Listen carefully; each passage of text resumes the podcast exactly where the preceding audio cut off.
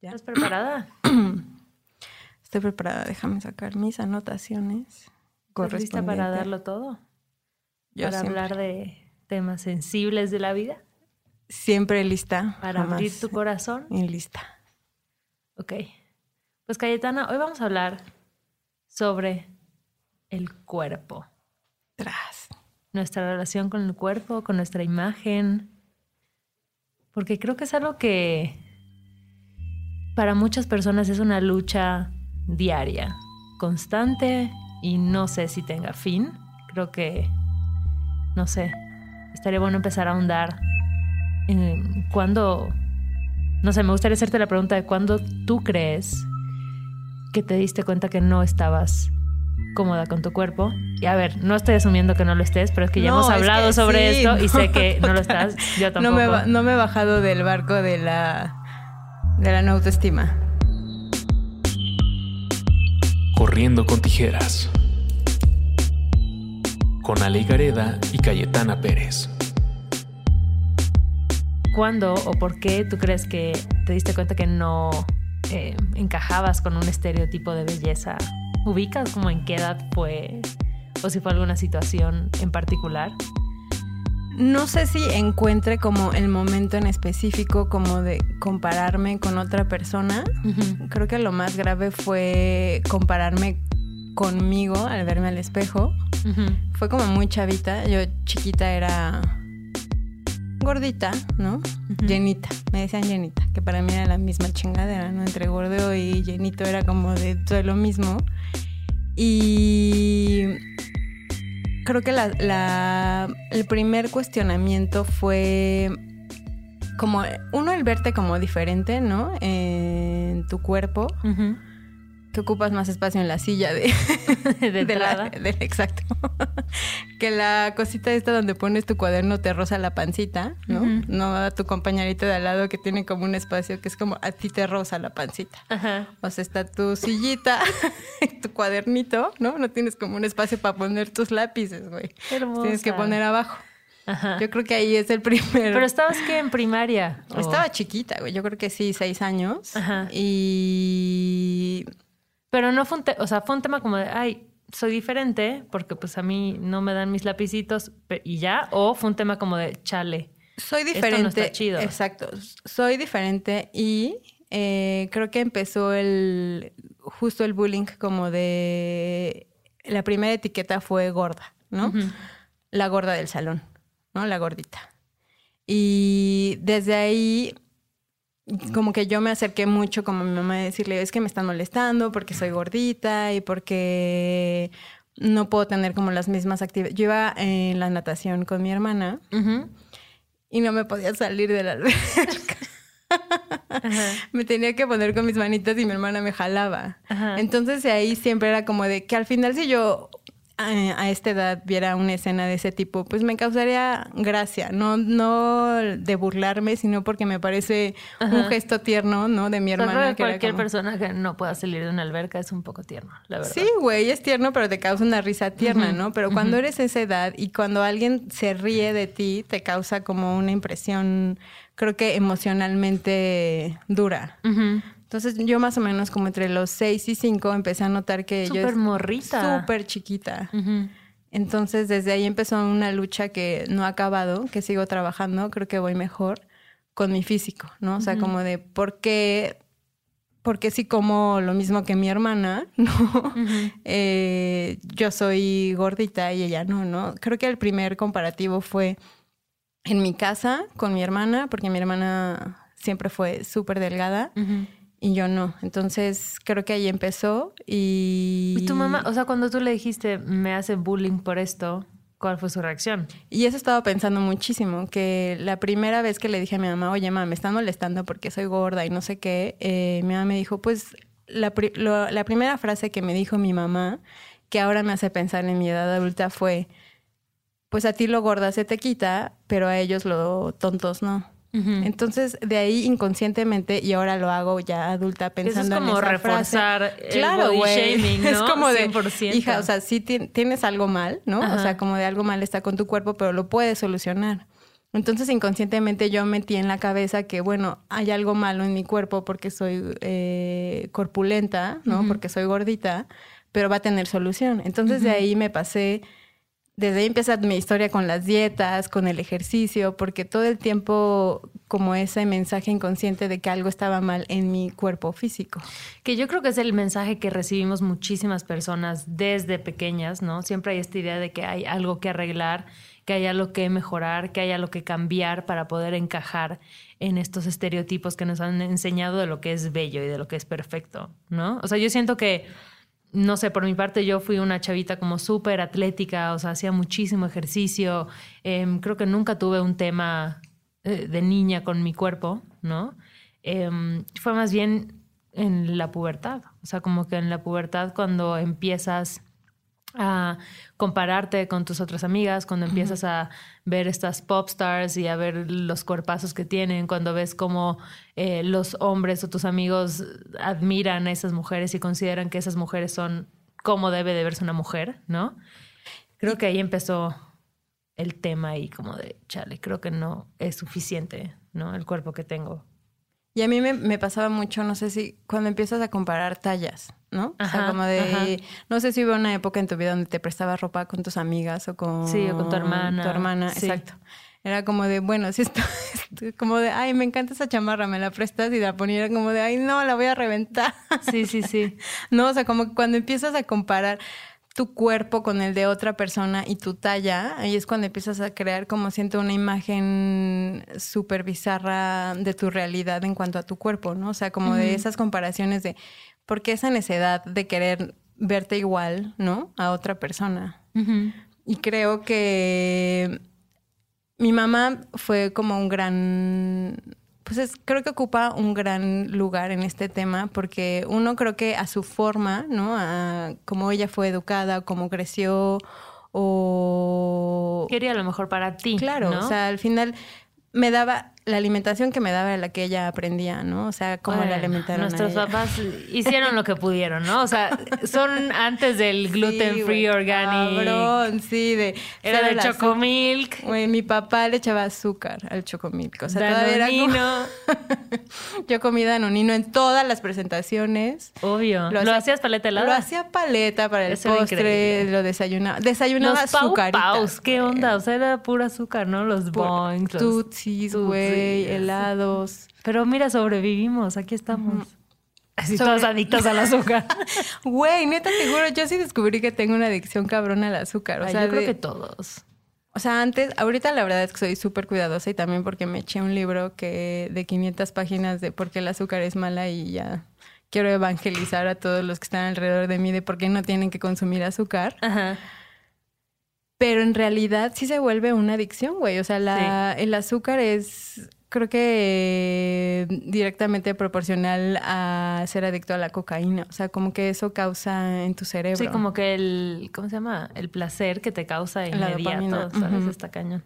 Es que aparte es deliciosa, güey. O sea, neta, cuando algo te caga y le echas azúcar ya te sabe mucho mejor.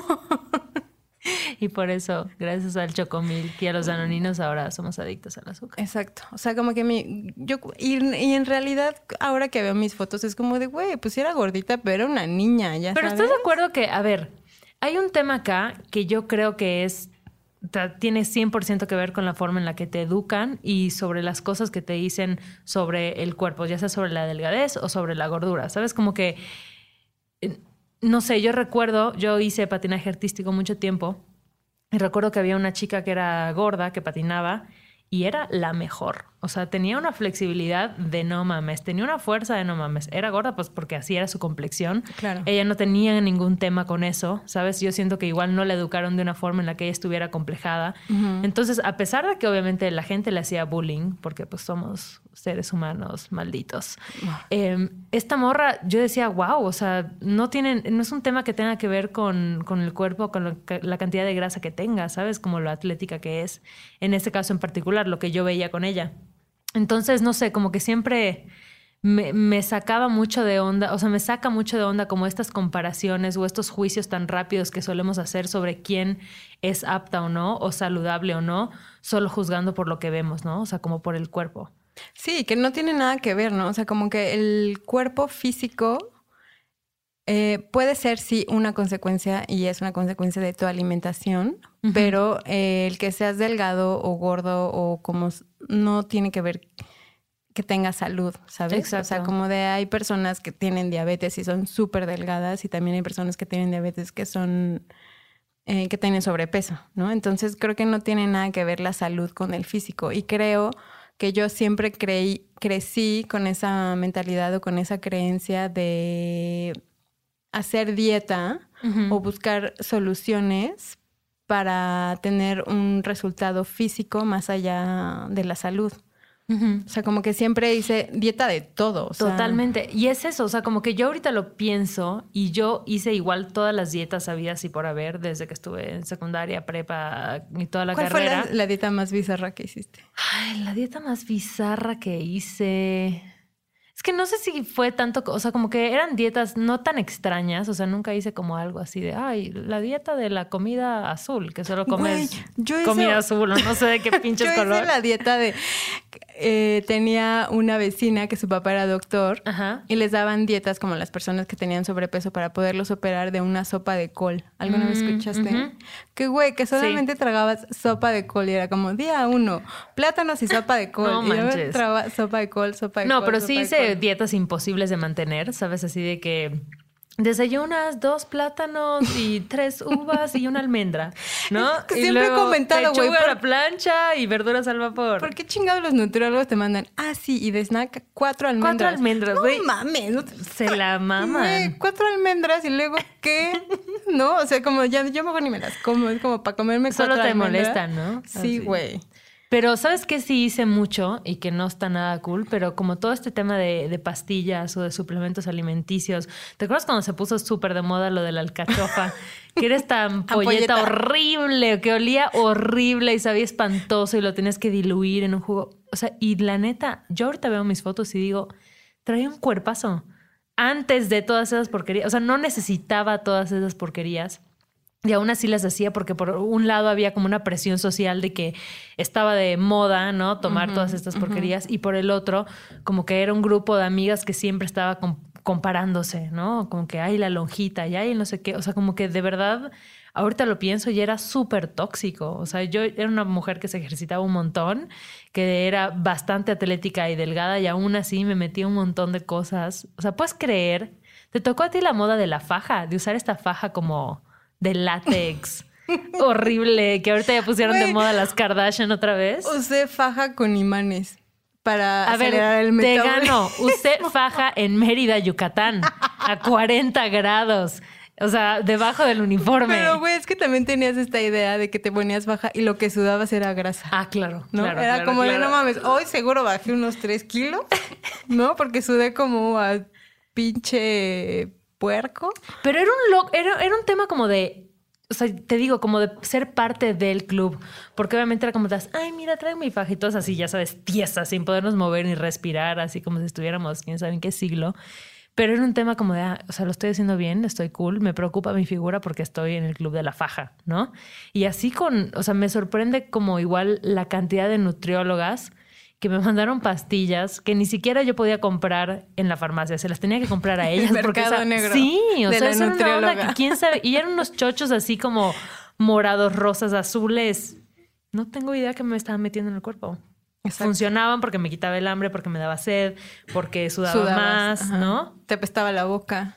No, eso no. eso pasa. Eso pasa con. Bueno, a mí me pasaba con esas pastillas. ¿Ah, sí? Yo no lo sentí, pero sí me acuerdo que. te lo sientes seguido? Que se te, quitaba el hambre, o sea, totalmente. Y, y, qué cañón lo normal que era eso, ¿sabes? Como las conversaciones que yo tenía con mis amigas de, ay, estas pastillas son buenísimas porque te dan diarrea durante siete días y entonces, y era como, ahorita las pienso y digo, ¿qué? O sea, ¿cómo va a estar bien eh, darle una enfermedad a tu cuerpo y para qué? ¿Sabes? Como para atenerte a un ideal que no existe, o sea, que es algo socialmente construido. Exacto. Eso me parece súper loco, o sea, la cantidad de cosas que yo intenté con el afán, eso, no de pensar en mi salud, sino de solo pensar en perseguir un ideal estético. Y aparte todos estos productos, ¿no? Que te venden como maravilla, así ¿Nunca probaste unas que eran como unas malteadas de fresa? Me acuerdo mucho que tenía yo un viaje a Ixtapa, creo, con una amiga. Y era como, güey, así una semana de esos licuados. Evidentemente bajé. Pero ahí estaba muy chistoso porque creo que tenía como 17 y todavía no cumplía la mayoría de edad. Y me dieron una pulserita que era de menor de edad. Entonces me la pasé tomando yo piñas coladas, pero de esa piña colada que tiene así toda el azúcar que puedes consumir en un en una vida, en una o sea, sola te echaste tus malteadas para bajar y luego Sí, güey, me fui, me eché mis piñas coladas. Evidentemente regresé así como con 10 kilos más porque pues mi organismo estaba todo desequilibrado después de una semana de no comer nada más que malteaditas de fresa de Slim Fast. Ay, se llamó Slim Fast. Ah, claro, sí, sí, sí, sí los topo. Ay, seguro lo comí, claro que seguro lo comí, sí me suena el nombre. Y eso, ¿no? Como que luego dices, qué loco que, ay, sí, estamos viendo que nos da, no sé, enfermedades súper raras y que el cáncer y no sé qué. Y claro, todas las tonterías que nos metimos antes en el cuerpo sin cuestionar, sin investigar, ¿sabes? Y, y, y, que incluso si investigas, esto me parece como todavía más loco, incluso sabiendo que hay efectos secundarios, no te importa. O sea, es como, bueno, eh, me va a dar una solución rápida, o sea, voy a bajar de peso ya me lo juego. Eso, güey, como la satisfacción instantánea, ¿no? O sea, porque nos cuesta mucho tiempo esperar e invertirle tiempo a cosas que queremos que pasen. Y en crear hábitos saludables. O sea, sabes, como en entender que es un tema de darle a tu cuerpo lo que necesita. darle a tu cuerpo alegría, alegría Macarena. exacto. o sea, darle lo que necesita, cosa buena. y, y no, ah, sí, es muy frustrante porque además ya que llegas a tu peso ideal, según esto, ¿qué? Te sale un barro. Te sale un Tienes acné. Entonces, a ver, vete a comprar las cremas y el fucking Rakután que te seca toda la cara. ¿Tomaste Rakután tú? Obviamente. No manches, yo también. Es horrible. Bueno, ¿No te arden los ojos, cabrón? A mí se me los labios. tenía como súper reseco los labios, pero la verdad es que sí me ayudó un montón, porque yo sí tenía como un tiempo en el que, no sé, como que me fui a estudiar y regresé y me salió así un brote súper loco. Entonces eso igual me daba muchísima inseguridad, ¿sabes? Como que entonces métele el cuerpo y luego métele el acné. Y luego, ¿qué más quieres? ¿Qué te gusta? Que ya el, pelo de... Las boobies. Las boobies. El eterno dilema, ¿no? De que las que no tienen quieren, las que tienen no quieren, y así. Yo siempre esperé que me saliera y sigo esperando. Y, ay, amiga. No, yo creo que ahorita sí ya, te terminaste de desarrollar. Yo creo que ya este fue. pero fíjate que mucho tiempo eh, quise operármelas. ¿Sí? Sí, güey, cabrón. Era como de la la operación que me voy a hacer me va a operar las boobies. Cuando me di cuenta que operarme las boobies me alcanzaba para comprarme para un boleto de avión, dije, ay, fuck this shit. Y yo lo he pensado, pero para quitarme, imagínate, porque yo soy Es que, güey, es eso, porque nunca estamos... Es la eterna conversación de por qué no estamos eh, a gusto o felices con lo que tenemos con nuestros cuerpos, porque este, es esta eterna comparación porque vivimos bombardeadas desde que nacemos con como con lo importante que es el físico, ¿no? Sobre todo en una mujer. Y, y porque no es lo mismo, o sea, como que hemos hablado de esto, de que como que el hombre siempre, el tema es como, tiene que tener dinero, tiene que tener poder, tiene que tener el carro, tiene que tener este poder para adquirir cosas, ¿no? Claro, es como que lo, que les da seguridad. Ajá, lo que los valida en esta sociedad. Y para la mujer es la belleza, o sea, es verte joven, verte sin arrugas, verte delgada, verte con la y la nalga, ¿no? O sea, como que vivimos desde pequeñas, somos socializadas de esa forma, o sea, y tú lo ves con, nace un bebé, o sea, nace una bebé y, los comentarios son de, ay, sí está bonita, no, la verdad es que nació muy feita, no, la verdad es que nació sin pelo, con mucho pelo, y es como, no manches, estás hablando de un ser que lleva tres días de nacida, de nacido, y ya le estás, ya estás juzgando su físico. Y eso le va a seguir toda la vida. Entonces, obviamente es normal que estemos atormentadas con estas ideas y esas concepciones de belleza. Y más que todavía cuando vivimos nuestra pubertad, nosotras no teníamos referentes diversos de lo que era la belleza. O sea, era Britney Spears, Cristina Aguilera y no manches, la. ¿Cómo se llamaba esta morra? Que era la más diferente. ¿Cuál? Una. Ah, I'm like a Ay, Nelly Furtado. Nelly Furtado. Pero es que, güey, ella era ya ella era la diferente, ¿no? Y obviamente a la vez era como una morra súper guapa, ojo verde, flaca, y ella era como la ah, nariz perfecta. Es diferente, ¿no? Entonces, como que nuestros referentes de belleza eran muy limitados. Súper limitados. Y la forma en la que las y todos mujeres. pesaban 10 kilos, güey.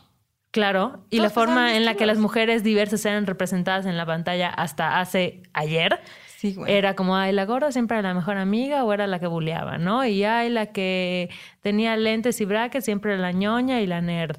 Y ay, la que era, no sé, morena siempre era la que juzgaban y el racismo. No sé, como que está muy cañón que no teníamos otros referentes. No, y al final también era justo eso, o sea, como lo, lo que nos presentaban los videos de MTV. Ajá y que no nos tocó, bueno, no me acuerdo, no tengo a lo mejor este grabado en mi memoria. No, no nos tocó ese pedo como de artistas, este, como de tallas extra y así. No. No, no. Apenas empieza a ver. Apenas. O sea, te digo, como lo más o sea, radical, era como, ay, Avril Lavigne y no manches porque es más como masculina, ¿no? Y la ves y también, o sea, belleza hegemónica, así, güera, rubia, que está bien, pero es que no todas las mujeres nos vemos así. Entonces, ¿dónde Por eso yo era rebelde, güey, y a mí me gustaba Korn. Eras darks. Sí, güey. Porque era como de, yo no voy a escuchar a Britney, fucking Spears con güera y... Porque estaba enojada, güey, ya sabes, o sea, porque yo decía, no mames, ¿por qué chingados a mí no me tocó nacer así, güey? ¿Sabes? O sea, como de... Y sí, creo que también por eso fui un poco tomboy. O sea, porque yo creo que... Y porque me bajó creo que hasta los 15. Ajá. Creo que eso también tiene mucho que ver, ¿no? O sea, ¿Cuándo porque, te baja?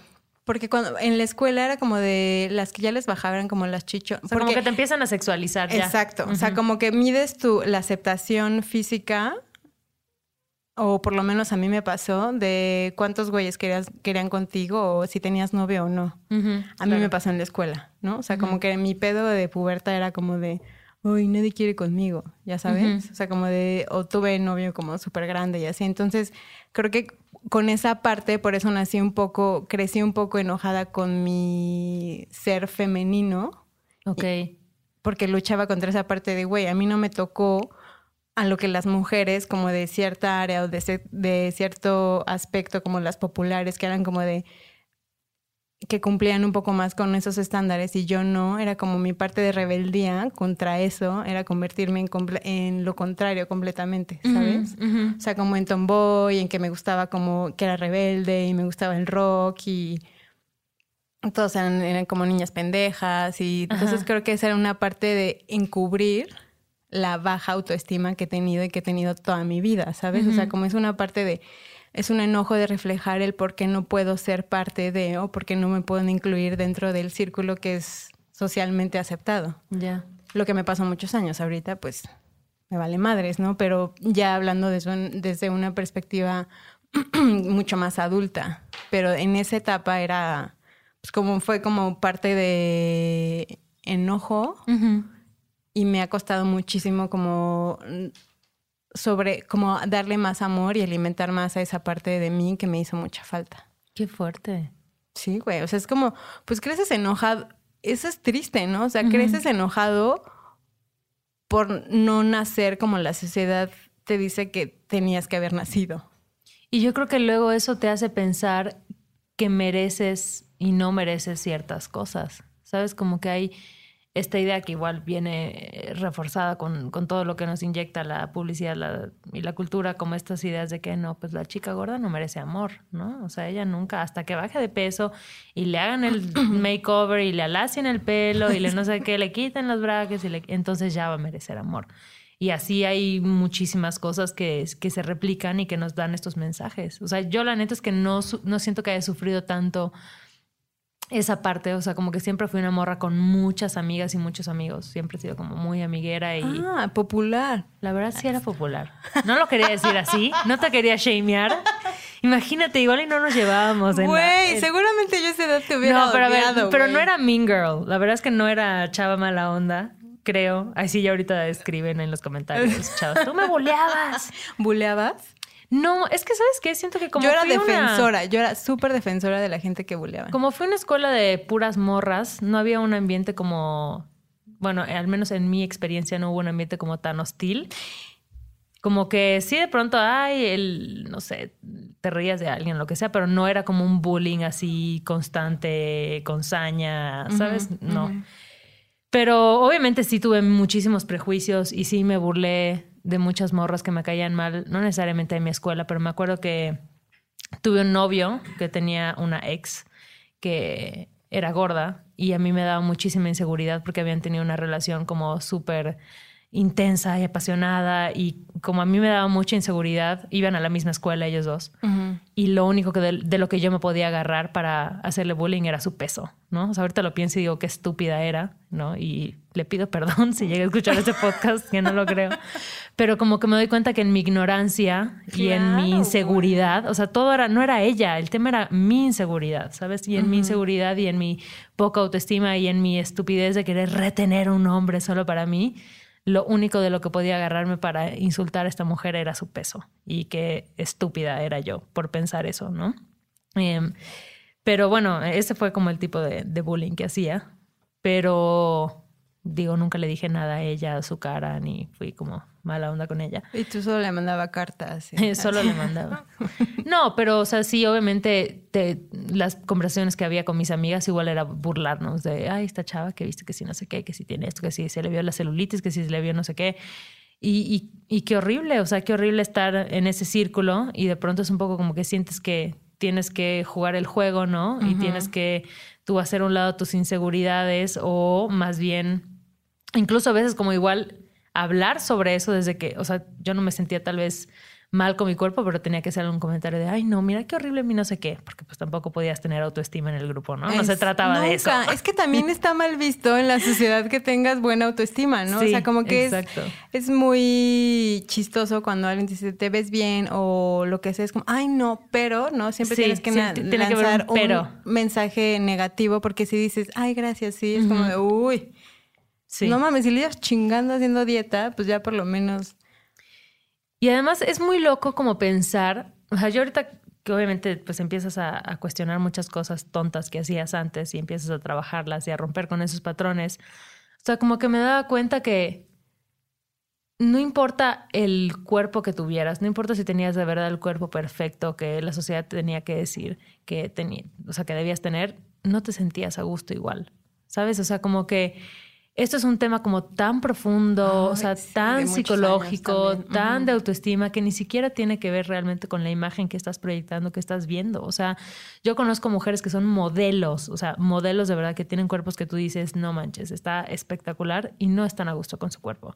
Y conozco chicas que no van para nada con un estereotipo de belleza y están felices en su cuerpo, ¿no? Entonces, o sea, no, no necesariamente tiene que ver con con cómo nos vemos. O sea, es un rollo como interno y de cómo socializamos, de cómo nos educaron, de cómo, cuáles fueron nuestros referentes, cómo nos relacionamos, cómo nos hirieron.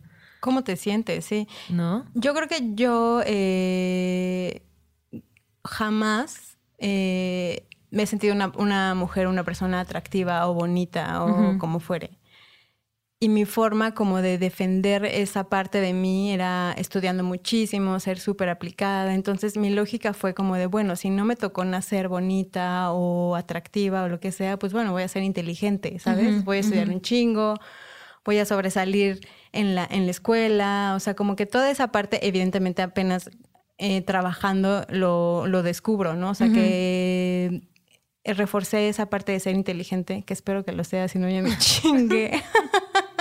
Ya no llegué a ninguna de las dos. Eh, no, sí eres, sí eres. No, o sea, como de, ¿por qué siempre eh, tratar de reforzar una parte de ti para sobresalir? O sea, y es una necesidad humana de ser parte, ¿no? O sea, como de, pero también es de ser parte de qué, ¿no? O sea, como de... Es que es la validación de quién. O sea, a mí, a ver, te voy a poner un ejemplo muy práctico, real, actual de mi vida. El tema de los pelos, ¿no? Hablemos de los pelos, que son un tema todavía para las mujeres, las señalan un chorro si no están depiladas o rasuradas, si tienes pelos en la axila, en las piernas, en donde tú quieras.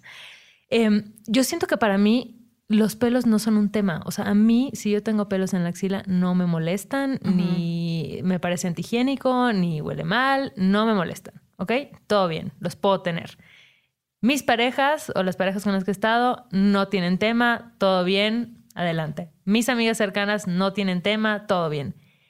Pero yo no me atrevo a salir con una blusa sin mangas porque me aterra lo que va a pensar un fucking desconocido. Entonces explícame tú, Cayetana, cuál es la lógica de que si las personas que más me importan y me quieren no tienen un tema con eso, o sea, yo sigo esperando esta validación y esta aceptación de otras personas de yo ajustarme a las normas que no incomoden, ¿no? y es un ejercicio que estoy trabajando ahora de decir, pues sabes qué, si no me molestan, pues los voy a dejar y los voy a mostrar. Nada más lo importante es pasar esta etapa rara en la que cuando apenas te van saliendo es como que, ay, la gente piensa que se te olvidó. ¿Sabes? Como que, ay, pobre. El ¿no? palazo. Ajá, es como, bueno, seguro mañana se rasura. ¿No? Pero entonces lo chido es llegar a esta etapa en la que ya se nota que es intencional. O sea, como que dices, no, eh, definitivamente no se le olvidó, así es. Sí, güey. Pero al final es por eso, porque estoy buscando una aceptación de extraños y extrañas que deberían de no importarme lo más mínimo. A mí me pasó, o sea, yo me cuestioné el vello hasta que me lo quité todo. Ah, un poco tarde, ¿no? Sí, güey. O sea, como que jamás lo pensé. O sea, jamás consideré. Claro, siempre fue como, obviamente no tiene que estar ahí ya. Nunca, güey. Jamás consideré dejarme un pelo hasta que me los acabé todos. Me quemaron mil veces. Con... ¿Qué te hiciste? ¿Láser o.? Láser. Me hice desde que descubrí la cera, ¿no? Esa cera que calentabas, güey, en la, en la estufa. Me acuerdo que pues yo crecí, mi mamá, mi hermana y yo, tres mujeres en la casa, entonces eh, vengo de una familia de lobos. Pero, güey, no, o sea, ponte a pensar. De, o sea, venía, depilación. Pues no, yo toda mi vida mi mamá vi la vi depilarse. Entonces, para mí era como muy normal depilarme, güey. Jamás, jamás me cuestioné dejarme bello en ningún lado. Es que más, ¿dónde veías a una mujer con vellos? En ningún lado. En ningún lado.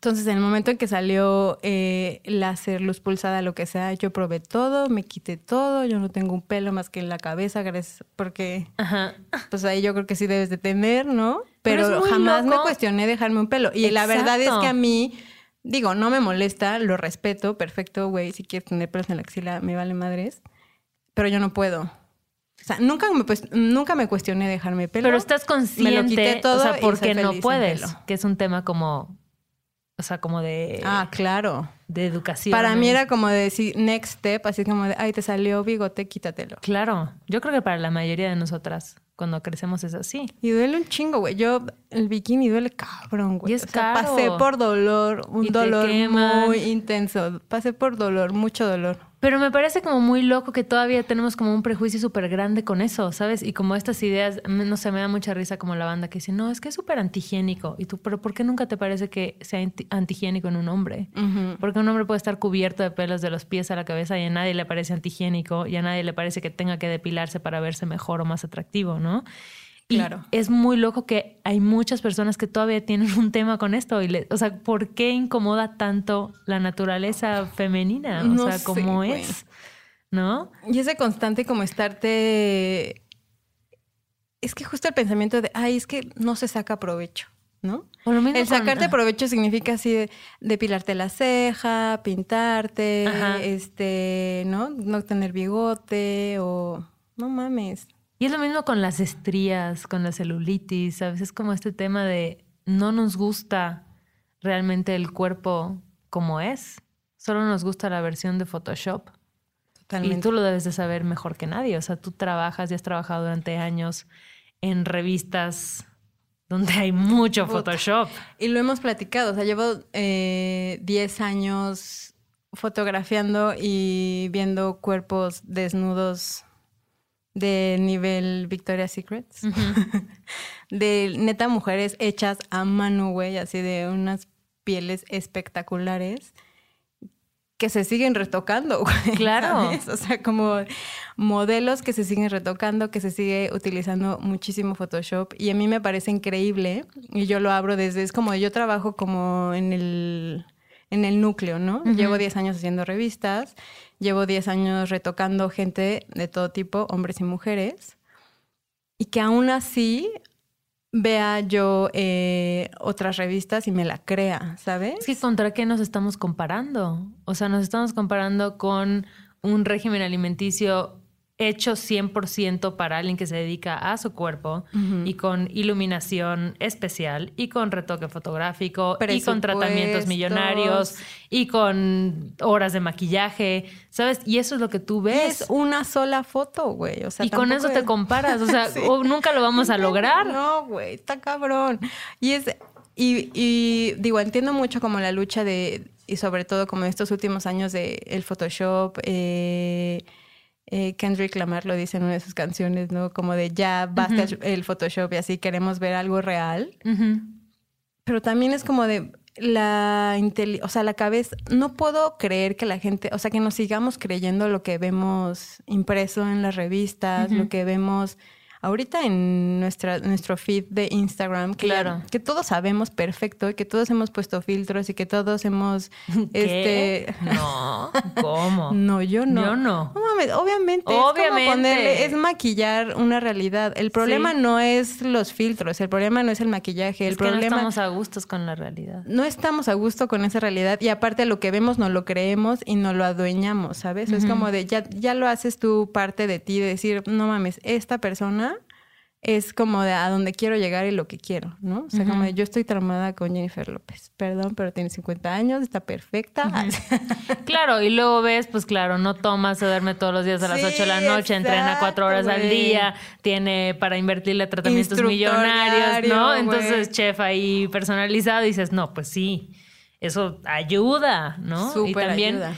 O sea, yo creo que lo importante es saber como qué estás dispuesto a sacrificar Claro. Para tener ese cuerpo ideal y qué tanto importa para ti, ¿sabes? O sea, yo creo que ya estoy en un punto de mi vida en el que descubrí que ya no me interesa tener ese cuerpo perfecto, o sea, que prefiero chingarme unos chilaquiles después de una noche de, borrachera, ¿no?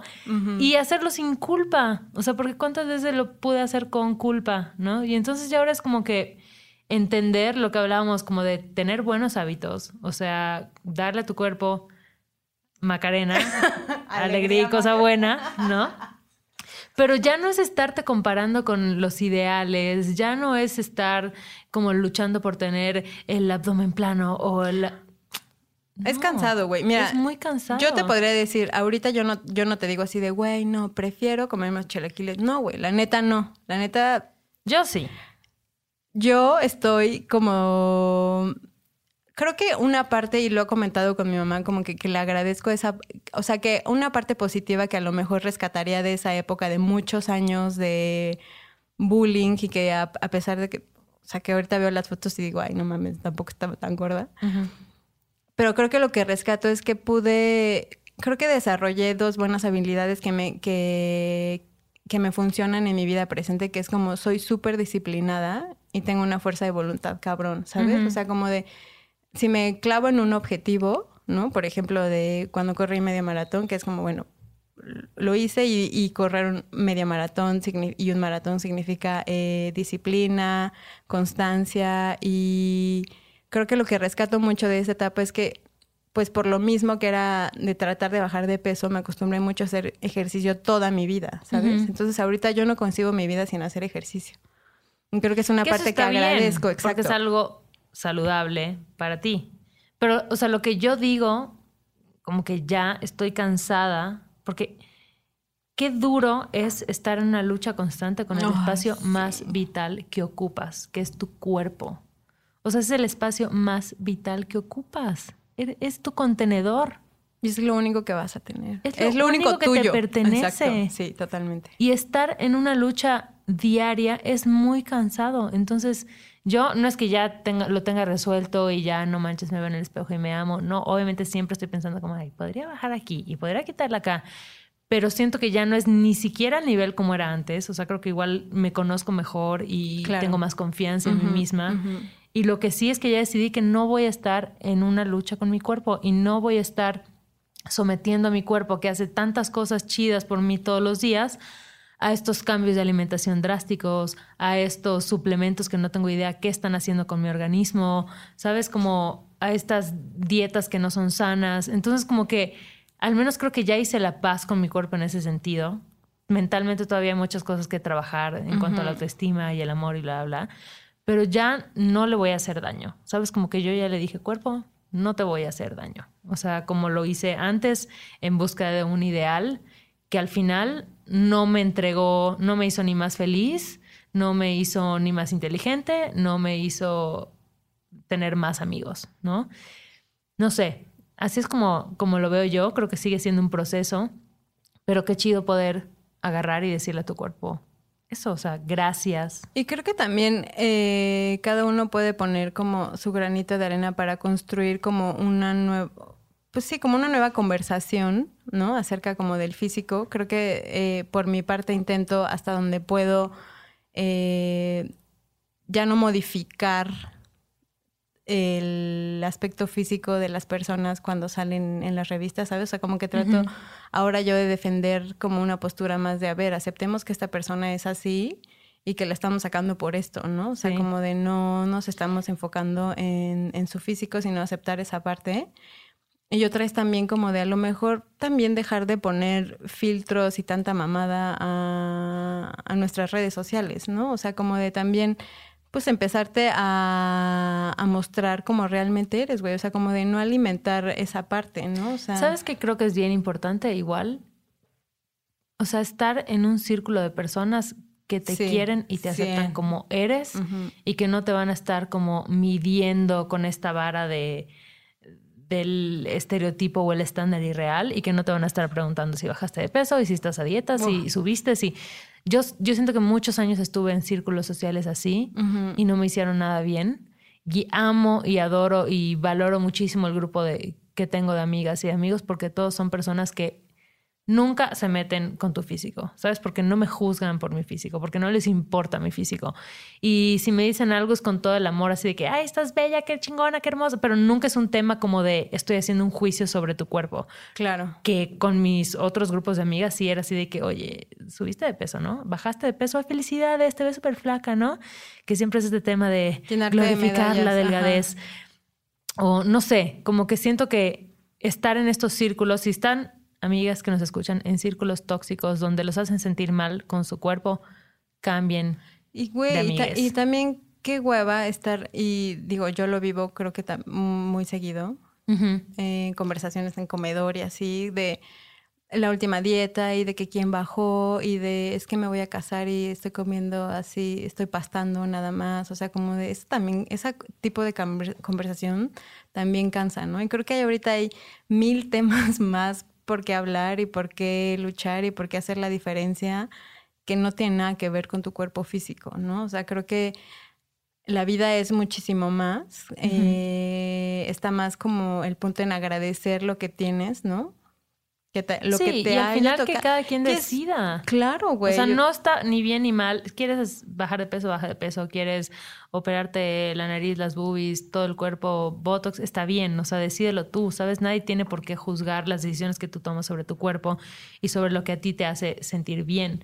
Pero creo que lo que no está chido es como caer en esas cosas por una presión social que viene de toda la gente a tu alrededor.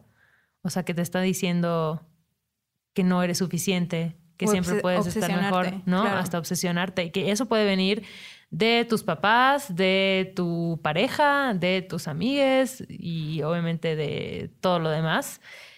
Pero eso, o sea, como si podemos encontrar este punto en el cual entendamos lo increíble que es que seamos personas únicas, o sea, que no exista nadie igual a la otra persona. O sea, a mí me parece muy mind Güey, es que no, no entiendo esa pinche necesidad de querer parecerte a alguien, ¿no? Es como de, güey, embrace it, o sea, es tuyo, no mames, o sea, es, es tu cuerpo, ¿sabes? Y no te pasa, a mí hoy las, las morras, incluso los con, con hombres también, que me parecen más atractivos y más fascinantes son los que se la creen, los que tienen una personalidad que digo, wow, o sea, esta morra Seguridad, no es para nada el estereotipo de belleza, pero tiene algo que de pronto no sé ni siquiera definir porque no es ni su estilo ni su look, eh, tiene algo que me está irradiando una energía, y una autoestima y una personalidad que me parece sumamente atractivo, ¿sabes? Y como que eso es lo que busco ahora. O sea, como que si tú me preguntas, ¿quién te parece eh, guapísima? Te lo, no sé, una FKA Twix, ¿no? Esa morra yo la veo y digo, wow. O sea, esta mujer me parece la persona más hermosa del mundo, por lo talentosa que es, por lo eh, visionaria que es, ¿no? o sea, poniendo un ejemplo, obviamente, de, celebrity. Em, pero aterrizado al plano terrenal me pasa igual. O sea, las chicas que digo que me parecen hermosísimas son estas personas que tienen algo. O sea, ¿qué es ese algo? Yo creo que es... Es que somos energía, güey. Sí. O sea, al final se nos olvida que somos un o sea, somos una bolsita de sí, carne y huesos, pero al final lo que proyectamos y lo que fluye y lo que es la vida es la pinche energía, güey, ¿no? ¿Y qué energía tienes si todo el día te estás diciendo lo jodida que estás? Y si, y si, estás en vibraciones bajas porque te cagas y porque no, no tienes lo que tiene la de al lado y porque ya te comiste un una concha y te pusiste y te dio culpa, ¿no? Es como, güey, ya, que cada quien. O sea, creo que mi objetivo yo creo que es más mantenerme saludable porque quiero vivir más de 100 años. Ay, oíla. Atención, espero escuchar este podcast cuando tenga 100 años. Güey, estaría cabrón, por eso lo estoy haciendo. Pero ya no van a existir los podcasts. cuando tenga 100 años. No, güey, pero se va, a quedar se va, a quedar grabado. O sea, ya, tengo ya van a poder pasar como tu conciencia a un robot. Voy a llegar a un punto en donde voy a sé que voy a ver a mucha gente que quiera morir, pero los voy a dejar ir porque es parte de la vida, todos vamos a morir. O sea, tú ya te preparaste para tu vida a los 100 años. Sí, güey, 100 años voy a tener un robot. Una robotina voy a tener. O sea, ¿qué, vas a hacer? O sea, voy a vivir con un robot porque pues ya vamos a estar tan desconectados. ¿Pero va a ser algo como sentimental o con el robot? No, ¿La no, robot? ¿Le robot? No, la robot solo me va... Porque pues voy a tener 100 años, evidentemente mi cuerpo ya no va a ser el mismo. Pero igual ya para ese entonces vas a poder tener como un exoesqueleto robótico que se va a mover. Claro. ¿Qué tal que mi cerebro es mío y mi cuerpo es robot? Ajá, es lo que te decía. Estaría cabrón. Estaría chido, ¿no? Y ella no tendrías tema con tu cuerpo, porque pues Eres un robot. Aunque ahorita digo eso, güey, me cuido tanto, o sea, como de, porque soy una loca de el azúcar y la alimentación y esas madres. Digo, mames, ojalá que no me muera en un accidente. Güey, me, he cuidado, me he cuidado tanto como para que pase algo ahí en el tráfico.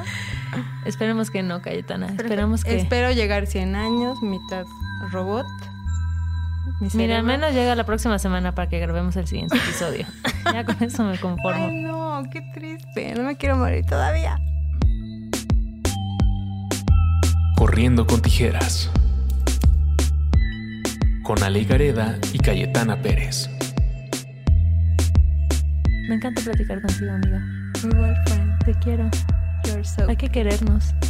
Siempre, güey. Pues es que no te quieres, qué hueva. Ámate. Ay, sí. Superación personal, chafa. Ámate. Sea la mejor versión de ti misma. No, güey, ya estamos cruzando esa línea que no íbamos a cruzar. No, no la vamos a cruzar, era broma. Corten, corten antes de que nos, pasen, nos Bueno, ya vámonos, ¿no? ¿Una concha o qué? No, no como, no como gluten, gracias. Ay, bye. Lucky Land Casino asking people what's the weirdest place you've gotten lucky? Lucky? In line at the deli, I guess? Aha, in my dentist's office. More than once, actually. Do I have to say? Yes, you do. In the car before my kids' PTA meeting. Really? Yes. Excuse me, what's the weirdest place you've gotten lucky? I never win and tell. Well, there you have it. You can get lucky anywhere playing at LuckyLandSlots.com. Play for free right now. Are you feeling lucky? No purchase necessary. Void where prohibited by law. 18 plus. Terms and conditions apply. See website for details.